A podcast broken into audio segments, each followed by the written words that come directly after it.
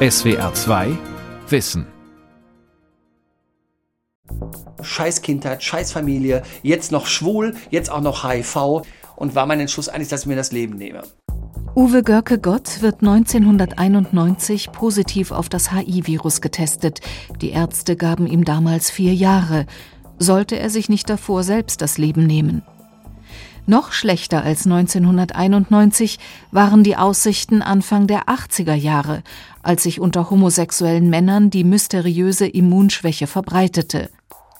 In einem der ersten Artikel über AIDS schrieb die New York Times am 3. Juli 1981 Ärzte in New York und Kalifornien haben unter homosexuellen Männern 41 Fälle eines seltenen, oft schnell tödlichen Krebses diagnostiziert.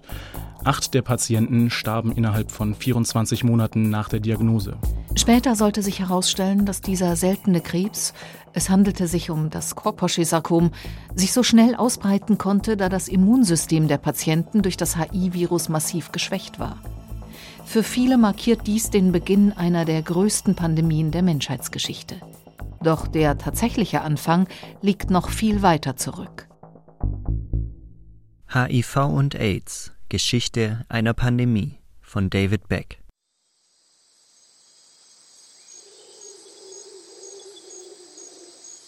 Es ist 1908, ganz im Südosten der deutschen Kolonie Kamerun, zwischen den Flüssen Ngoko und Sanga und nahe der Grenze zum französischen Mittelkongo. Eine fiktive Geschichte. Aber so könnte es gewesen sein. Im tiefsten Regenwald zieht Mbella den Speer aus dem Schimpansen und fängt an, ihn auszunehmen und zu zerlegen.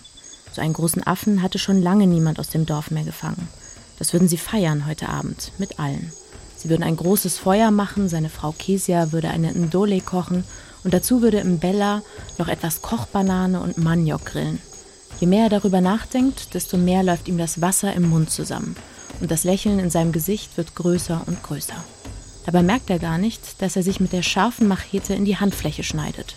Nicht tief, es blutet nicht stark, aber das würde er sowieso nicht sehen können. Seine Hand ist mit dem Blut des Schimpansen vollgeschmiert. Und dieses Blut vermischt sich mit seinem eigenen, dringt in die Wunde ein. Blut, das jetzt den Tod von Millionen von Menschen bedeutet. So oder so ähnlich stellen sich Forscher die Cut-Hunter-Hypothese vor, also ein verletzter Jäger, der sich mit einem simianen, von Affen stammenden Immundefizienzvirus infiziert. In dem Jäger, diesem neuen Wirt, entwickelt sich das Virus, so die Hypothese, zum humanen Immundefizienzvirus HIV. Man nennt dieses Szenario einen Spillover, und das ist nicht selten. Wir wissen, das funktioniert ratzfatz. Robert Jütte leitete bis 2020 das Institut für Geschichte der Medizin der Robert Bosch Stiftung in Stuttgart. Wir haben das ja mit der Vogelgrippe gesehen, die also erstmal eine reine Geflügelkrankheit war und plötzlich auf den Menschen übergesprungen ist, aber dann äh, relativ schnell, also erhebliche Sterblichkeitsraten hatte. Das sind wenige erkrankt, aber die erkrankt waren, hatten höchstens 50 Prozent Chance zu überleben. Auch wenn sich die Erstübertragung vom Affen auf den Menschen tatsächlich so abgespielt haben sollte wie in der fiktiven Szene aus Kamerun, es wäre nur ein Teil der Geschichte. Tatsächlich geht man heute davon aus, dass der Spillover von HIV auf den Menschen mindestens zwölfmal erfolgte. Jede der heute bekannten Gruppen des HIV-Virus geht auf eine solche Tier-zu-Mensch-Übertragung zurück. Und wahrscheinlich geschah das noch viel öfter, sogar regelmäßig. Pandemisch wurde aber nur eines dieser Viren, HIV-1 Gruppe M, ist für mehr als 90 Prozent der Infektionen verantwortlich. Es war Beatrice Hahn, Medizinprofessorin an der University of Pennsylvania, die mit ihrer Arbeitsgruppe die Verbindung zu einer Schimpansenpopulation in Kamerun herstellte. When you have a new pathogen uh, and you want to know what the likely Wenn man den Vorgänger eines neuen Erregers finden will und glaubt, dass er aus einer bestimmten Tierpopulation stammt, dann muss man diese Population überprüfen. In diesem Fall waren das Schimpansen. Dann schaut man sich die Viren, die man findet, an und stellt die Frage, welche dieser Viren ist dem neuen Erreger am ähnlichsten. Und wir haben die ähnlichsten Schimpansenviren in dieser Region in Südostkamerun gefunden. Und ganz wichtig, wir haben sie nur dort gefunden. Und anhand der genetischen Unterschiede in heutigen Viren lässt sich auch der Zeitpunkt des Spillovers relativ genau bestimmen. Wir wissen, dass die Übertragung um die Jahrhundertwende stattgefunden hat. Wir können aufgrund der genetischen Diversität der heutigen HIV-1-Stränge zurückrechnen, wann der letzte gemeinsame Vorgänger existierte. Und das war 1910 plus minus 20 Jahre. Die Forscher um Beatrice Hahn können den Ursprung des HIV-Virus sogar noch einen Schritt weiter verfolgen. Das Genom des Schimpansenvirus scheint rekombinant zu sein. Das heißt, es ist eine Mischung aus verschiedenen Viren, die andere Affen befallen, die von Schimpansen gejagt werden. One part of the genome uh, is derived from ein Teil des Genoms ist aus einem Virus, das Rotkopfmangaben infiziert, und ein anderer Teil aus einem Meerkatzenvirus. Diese Rekombination passierte, als sich die Schimpansen infizierten.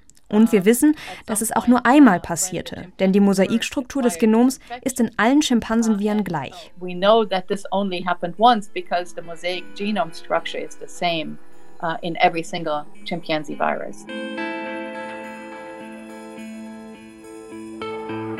Vom Südosten Kameruns aus macht sich HIV auf den Weg.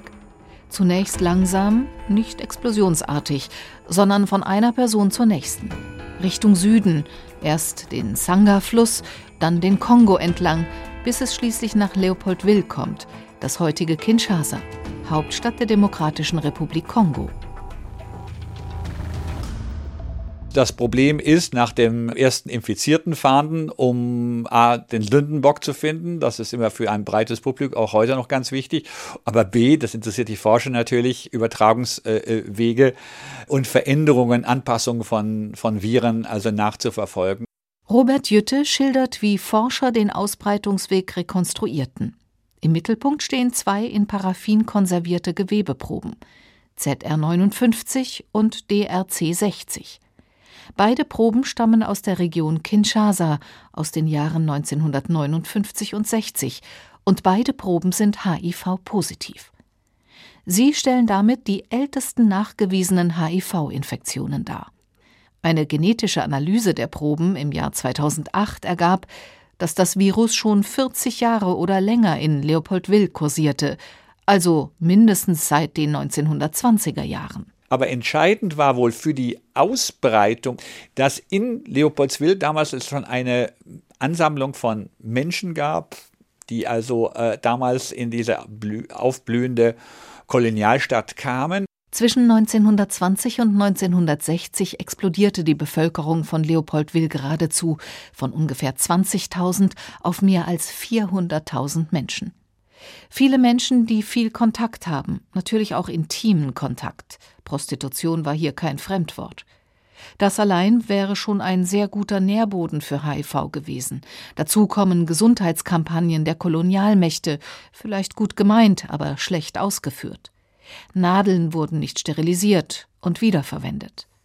So konnte sich das Virus bis Anfang der 60er Jahre hier festsetzen. Ohne allerdings dann sozusagen diesen Raum zunächst mal zu verlassen und es dann erst in den 60er Jahren, so wie wir heute wissen, dann über Haiti und dann natürlich über die engen Verbindungen zwischen Haiti und den USA in die westliche Welt gekommen.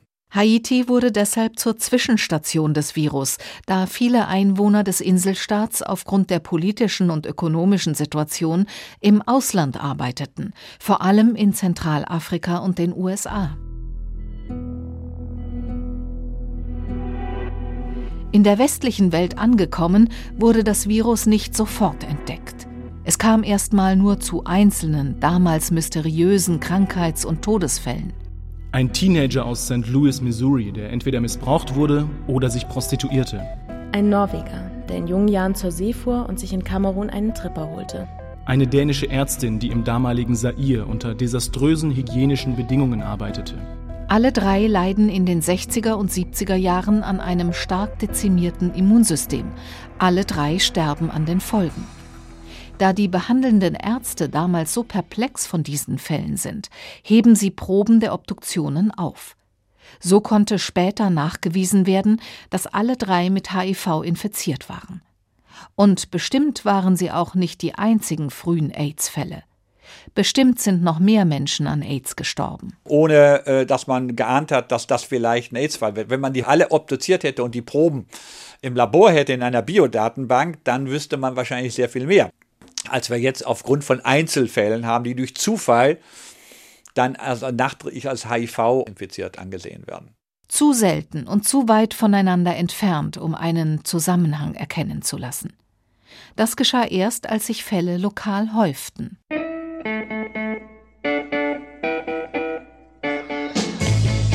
In den späten 1960er Jahren bekommen Homosexuelle in den USA durch die Bürgerrechtsbewegung eine Stimme. Es entstehen Organisationen und Aktivisten engagieren sich politisch für die Rechte von Schwulen und Lesben. In New York und San Francisco bilden sich große Szenen, die auch andere Homosexuelle anlocken. Es folgt die sogenannte Gay Migration, die Migration der Schwulen. Ende der 70er ist einer von vier Männern in San Francisco offen schwul. Für viele eine Befreiung. Endlich konnte man sein, wer man wirklich war. Es ist eine Zeit der Freiheit, der Liebe und des Lebens. Doch der Tod lauerte bereits. Gaetan Dugas, ein kanadischer Flugbegleiter, wird häufig als Patient Null bezeichnet als derjenige, der die Krankheit aus Afrika nach Nordamerika gebracht haben soll. Das war er nicht. Sehr wahrscheinlich wurde er selbst in Nordamerika angesteckt, vielleicht auf Haiti, vielleicht in den USA. Aber er hat zweifelsohne dazu beigetragen, die Infektion in den 70ern vor allem in den USA zu verbreiten. Als Flugbegleiter reiste er praktisch kostenlos, und als charmanter, gut aussehender junger Mann fiel es ihm nicht schwer, sexuelle Kontakte mit anderen Männern zu knüpfen. Laut eigener Aussage soll er zwischen 1972 und seinem Tod 1984 mehr als 2500 Sexualpartner gehabt haben. Gerade die schnelle Ausbreitung des Virus in der schwulen Szene führte aber letzten Endes zur Entdeckung der Krankheit. Entdeckt hat man es ja durch Zufall, indem jemand also einfach sich gewundert hat, dass eine bestimmte Lungeninfektion äh, bei fünf jungen Männern auftrat, die dann also, wie sich herausstellte, noch homosexuell waren. Bevor man dann auch festgestellt hat, dass es nicht nur diese Gruppe, sondern eben auch äh, Heterosexuelle und dann kamen natürlich auch Drogenabhänge, sodass dann sehr schnell das Ganze aus, aus der Ecke der, der Homosexuellen zu einer zunächst auch mal eher Randgruppenproblematik äh, geworden ist. Tatsächlich wird die neuartige Krankheit zunächst nach diesen Randgruppen benannt. Sie wird als GRID bezeichnet, Gay-Related Immune Deficiency, die homosexualitätsbedingte Immunschwäche. Auch von der 4H-Krankheit ist die Rede, benannt nach den Risikogruppen. Homosexuelle, Heroinabhängige, Haitianer und Bluter, Hemophiliacs auf Englisch. Erst nach einer Weile setzt sich die Bezeichnung AIDS durch. Acquired Immune Deficiency Syndrome, das erworbene Immunschwächesyndrom. Nach der Entdeckung des Erregers glauben Forscher dem Virus schnell Herr zu werden. Anfang der 80er Jahre ist man aufgrund der Erkrankungszahlen und auch der Zuversicht, was amerikanische Medizin zu bieten hat, sehr optimistisch, dass es ganz schnell einen Impfstoff geben wird. Erinnert sich Robert Jütte. Bei einer Pressekonferenz 1984 wurde Edward Grant, damals stellvertretender Gesundheitsminister der USA, gefragt, Realistisch gesehen, wie lange wird es dauern, bis es einen marktfähigen Impfstoff geben wird? Wir glauben, dass es mindestens zwei Jahre dauern wird, wahrscheinlich eher drei. Er orientierte sich dabei an der Entwicklung von Grippeimpfstoffen.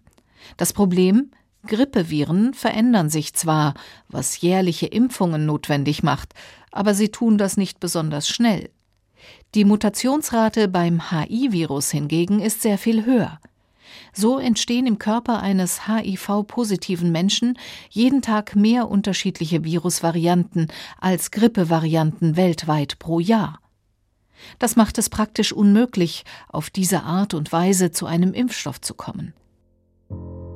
Dabei werden es immer mehr, Zehntausende, Hunderttausende und schließlich Millionen, die den Impfstoff gebraucht hätten.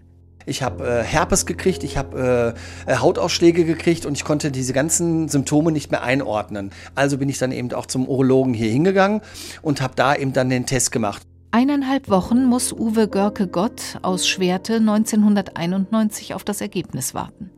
Obwohl er sich noch sicher ist, negativ zu sein. Für ihn die Hölle. Ich merkte, dass äh, eine Unruhe in, den, in dem ähm, äh, Warteraum war und keiner traute sich, äh, mir zu sagen, dass ich eben da jetzt beim Arzt rein sollte. Dann haben sie es eben äh, zähneknirschend gemacht und er hat mich aber auch mit einer Art dann sofort einfach rausgeschmissen aus der Praxis und dann stand ich da. Und ähm, ich, ich, kann gar nicht mehr so genau sagen, ich habe wirklich, zu, als ich da vor der Praxis draußen stand, zum Himmel hochgeguckt und habe gedacht, das war's mit meinem Leben. In dem Moment ist nur Tod. Todkrank und aus der Praxis geschmissen. So war das in den 90ern noch im Sauerland. Görke Gott fällt in ein tiefes Loch, will sich das Leben nehmen. Der Selbstmord bleibt zum Glück nur ein Hirngespinst, aber zurück ins Leben findet Görke Gott nur langsam. Irgendwann akzeptiert er die Infektion, fängt sogar an, mit dem Virus zu reden. Er nennt ihn Tim, nach den Tim und Struppi Comics. Zunächst will er mit der Infektion in seiner Heimat im Sauerland anonym bleiben. Deswegen fährt er bis nach Bonn zur AIDS-Hilfe und zu einem Spezialisten nach Aachen. Dort lernt er auch andere kennen, die mit dem Virus leben. Viele von ihnen verheimlichen ihre Infektion aus Angst davor, stigmatisiert zu werden, ihren Job, ihre Freunde oder ihre Familie zu verlieren. Und da habe ich gesagt, das, das muss sich ändern. Du musst dich bei keiner Krankheit so rechtfertigen wie bei HIV. Und das war für mich damals schon so ein, so ein, warum muss ich mich jetzt rechtfertigen? Warum werde ich diskriminiert? Weil ich mir ein Virus eingefangen hat, bei dem Liebsten, was der Mensch macht. Und da war meine, mein, mein Ziel einfach, jetzt machst du die Begegnung und nur durch eine Begegnung kann die Gesellschaft ja lernen, mit uns umzugehen. Mitte der 90er geht Görke Gott an die Öffentlichkeit, wird zum Aktivisten. Er gibt Vorträge an Schulen, ist zu Gast in Talkshows und einer der Mitbegründer von Herzenslust, ein bis heute bestehendes Portal, das schwulen Männern Informationen zu HIV und wie man sich davor schützen kann, liefert. Doch der Gang in die Öffentlichkeit macht ihn auch zur Zielscheibe von Hass und Hetze. Dadurch, dass ich es öffentlich gemacht habe, haben wir hier zum Beispiel in der Siedlung, äh, habe ich eine brennende Puppe an der äh, Hauswand, äh, an meiner Garage gehabt. Wir haben an der Hauswand äh, komplett äh, die AIDS-Fotze, ne? Die Seuche hat hier nichts zu suchen, mit, mit äh, richtig schön mit Graffiti, ne? Viele Telefonanrufe, äh, die wirklich unter der Gürtellinie waren, ne? Es ist auch keiner mit mir an der Stempeluhr gewesen. Ich bin immer alleine, habe ich an der Stempeluhr gestanden. Das ist dieser seelische Druck auch, wo du noch diese menschliche Diskriminierung so gespürt hast, dass du eigentlich alleine da stehst. Wie Görke Gott ging es in den 80ern und 90ern vielen HIV-Infizierten. Die Krankheit wurde als solche angesehen. Betroffene waren Schandflecken der Gesellschaft. In einer Sendung des Südwestfunks heißt es damals AIDS haben, das heißt 1992 noch immer ausgestoßen leben, einsam und isoliert. In der Politik gibt es allen voran eine, die das ändern will. Rita Süßmuth.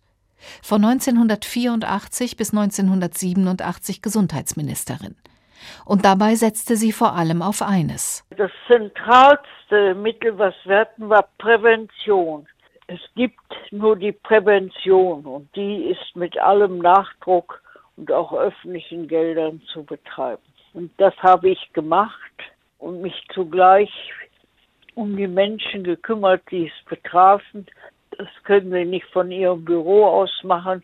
Sie müssen dahin gehen, wo sich diese Lebenszusammenhänge abspielen, damit Sie wissen, wovon Sie sprechen.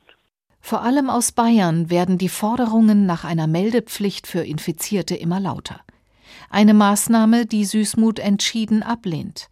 Ihr geht es nicht darum, Infizierte an den Pranger zu stellen, sondern ihnen zu helfen. Wir bekämpfen die Krankheit nicht die Kranken. Auf dem AIDS-Kongress am 6. November 1986 in Berlin sagt sie: Manchmal habe ich den Eindruck, die Frage wirksamen Schutzes gegen eine weitere Verbreitung ist dem Motiv der Bestrafung untergeordnet. Aus Süßmuts Politik geht die Kampagne Gib AIDS keine Chance hervor. Ziel ist es, die Ausbreitung von HIV einzudämmen und aufzuklären, wie in dem kultgewordenen Werbespot mit Hella von Sinnen und Ingolf Lück. Ein Mann kauft im Supermarkt Kondome. An der Kasse versucht er diese vor der hübschen jungen Frau vor ihm und der älteren Dame hinter ihm zu verstecken. Doch die Kassiererin macht ihm einen Strich durch die Rechnung. Tina, was kosten die Kondome? Zu seiner Überraschung helfen die beiden Frauen aus. 3,99. Nein, 2,99. Die sind im Sonderangebot. Es funktioniert. Die Akzeptanz von Kondomen steigt. Auch in der Kunst nimmt AIDS Einzug. Zum einen, weil auch Prominente sich mit dem Virus infizieren und an AIDS sterben. Rock Hudson, Freddie Mercury. Zum anderen, weil AIDS künstlerisch aufgearbeitet wird, zum Beispiel in Tony Kushners Theaterstück Engel in Amerika. Am Ende dieses monumentalen Werks sinniert eine der Hauptfiguren, Prior Walter, über die Zukunft. Diese Krankheit wird das Ende vieler von uns sein, aber bei weitem nicht aller. Und der Toten wird gedacht, und sie werden mit den Lebenden weiterkämpfen. Und wir werden nicht weggehen. Wir werden keine geheimen Tode mehr sterben. Die Welt dreht sich nur vorwärts. Wir werden Bürger sein. Die Zeit ist gekommen. So steigt das Bewusstsein der Menschen für HIV, AIDS und davon Betroffene. Das spürt auch Rita Süßmuth. Ich muss Ihnen sagen, dass ich gerade von der Zivilgesellschaft, von Menschen aus der Nachbarschaft, aus Dörfern und Städten sehr viel Unterstützung erfahren habe, die auch wiederum den Betroffenen halfen. Und das war, muss ich Ihnen sagen, auch oft eine beglückende Situation. Es dauert, bis ihre Politik Früchte trägt, aber sie tut es. Seit 2015 geht die Zahl der Neuinfizierten in Deutschland stetig zurück. Die Angst sinkt, Therapien schlagen an, sowohl für Infizierte als auch für Nichtbetroffene wird AIDS zum Alltag. Trotzdem merkt Uwe Görke Gott manchmal, dass die Vorurteile auch heute noch nicht aus der Welt sind. Aber heute ist es so, dass ich kontern kann. Und wenn ich im Stadion, wenn ich in der Süd bin und da kommt einer an, Schwuchtel haben hier nichts zu suchen. Und schon gar nicht, wenn sie verseucht sind. Und die hast du heute auch noch. Wenn du aber plötzlich richtig mit, einer, mit einem Grinsen darauf zugehst und geht's dir jetzt besser, dass du mich jetzt gerade Schwuchtel genannt hast, geht's dir jetzt besser, dass du einen Verseuchten neben dir stehen hast und hast ihn das vom Kopf gedonnert. Da kommt dann plötzlich eine Kehrtwende. Und das ist eben auch Aufklärungsarbeit im Alltag. Und Görke Gotts Gesundheit? 1996 fängt er mit der damals neuartigen Kombinationstherapie an. Sie besteht aus einem wahren Medikamentencocktail. Motto: Hit hard and early hart und früh zuschlagen. Nebenwirkungen Herzstiche, kaputte Darmflora, chronischer Durchfall, überhöhte Leber- und Cholesterinwerte, niedrige Testosteronwerte, Ekzeme, innere Unruhe. Aber die Therapie schlägt an. Die Viruslast in Görke Gotts Blut sinkt von mehrere Millionen Viren pro Milliliter Blut auf weniger als 40. Das Virus ist in Görke Gotts Blut nicht mehr nachweisbar.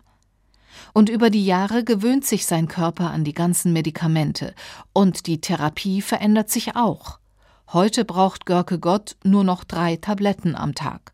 Das steigert auch seine Lebensqualität. Und das ist so drin morgens. Du stehst auf, das erste, was du machst, geht zum Kühlschrank, Tabletten rein und abschließen. Keine Gedanken mehr. Heute nimmst du die, wie einer seine Bluthochdrucktabletten nimmt und was ich nicht alles. So integriert ist es im Leben drin. Aber ganz verdrängen kann er die Infektion trotzdem nicht. Was ich nicht abstellen kann oft ist eben, wenn ich eine normale Grippe zum Beispiel habe oder eine Erkältung, diese Ängste, die du noch im Körper trotzdem hast. Aber ich denke mir, dieser negative Impuls, der ist weg. Ich habe gelernt, wegschieben, nach vorne gucken. Und das bringt dir, das hört sich jetzt vielleicht auch ein bisschen kitschig, aber das bringt dir einen seelischen Ausgleich. Und der gibt dir Kraft zum Leben. Knapp 38 Millionen Menschen lebten 2020 weltweit mit HIV oder AIDS, schätzt die Weltgesundheitsorganisation. Mehr als 36 Millionen sind seit Ausbruch der Pandemie daran gestorben. In Deutschland leben rund 91.000 Menschen mit dem Virus. Viele davon führen ein ganz normales Leben. Ich muss mich jetzt auf konzentrieren, auf meine Wehwehchen, die jeder andere kriegt im Alter. Dass die Knie anfangen, die Hüfte, der Rücken und was ich nie alles. Ich muss mich damit beschäftigen, dass ich jetzt mit meiner HIV-Infektion älter werde. Seit 2015 geht die Zahl derer zurück, die sich neu infizieren.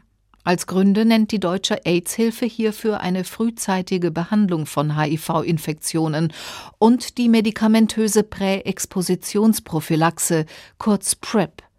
In anderen Regionen der Erde sieht die Situation bezüglich HIV weniger zuversichtlich aus. In Russland zum Beispiel steigt die Zahl der Neuinfizierten seit den 90ern stetig an. Die restriktive Politik bezüglich Homosexualität und vor allem zunehmender Drogenmissbrauch führt dazu, dass gerade diese gefährdeten Gruppen aus der Gesellschaft ausgeschlossen werden und so gut wie keine Aufklärung betrieben wird. Im subsaharischen Afrika ist die Situation noch düsterer. In Botswana, Lesotho und Swasiland zum Beispiel ist jeweils rund ein Viertel der Bevölkerung HIV-positiv. Die Lebenserwartung in diesen Ländern ist seit dem Ausbruch der Pandemie drastisch gesunken, im Schnitt um mehr als zehn Jahre.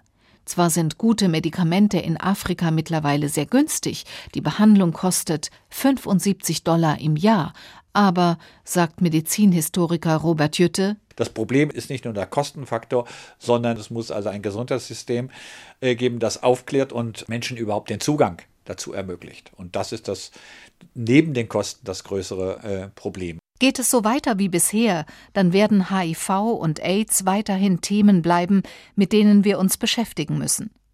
Die WHO verfolgt die 90-90-90-Strategie. 90 Prozent sollen über ihre Infektion Bescheid wissen, davon 90 Prozent behandelt werden und bei wiederum 90 Prozent davon soll die Viruslast unter der Nachweisgrenze gehalten werden. Aber selbst wenn diese Strategie überall erfolgreich wäre, würde es sehr lange dauern, bis das Virus ausgelöscht wäre. Um das zu erreichen, müsste eine Impfung oder ein Heilmittel entwickelt werden. Knochenmarktransplantationen, die bereits bei mehreren Patienten zu einer offensichtlichen Heilung geführt haben, kommen nur in Ausnahmefällen in Frage. Und eine HIV-Immunität mit der Genschere in Embryonen einzubauen, wie es ein chinesischer Wissenschaftler getan haben soll, ist für viele aus ethischen Gründen ausgeschlossen. Die Suche nach einem Impfstoff zeigte in den letzten Jahren zwar bereits kleinere Erfolge, aber noch lässt sich nicht sagen, wann und ob diese Anstrengungen jemals Früchte tragen werden. Auch die im Zuge der Corona-Pandemie zur Marktreife gebrachte mRNA-Technologie wird für den Einsatz als HIV-Impfstoff erforscht. Die Suche nach dem Wundermittel geht also weiter. Und das ist auch ein Wettlauf gegen die Zeit, denn je länger der Kampf gegen HIV dauert, desto größer ist die Wahrscheinlichkeit, dass das Virus Resistenzen gegen die bereits vorhandenen Therapien entwickelt. So oder so, die Geschichte dieser Pandemie ist noch nicht zu Ende geschrieben. SWR 2 Wissen HIV und AIDS Geschichte einer Pandemie von David Beck Sprecherin Birgit Klaus Redaktion Gabor Pahl ein aktualisierter Beitrag aus dem Jahr 2020. SWR 2 Wissen. Manuskripte und weiterführende Informationen zu unserem Podcast und den einzelnen Folgen gibt es unter swr2wissen.de.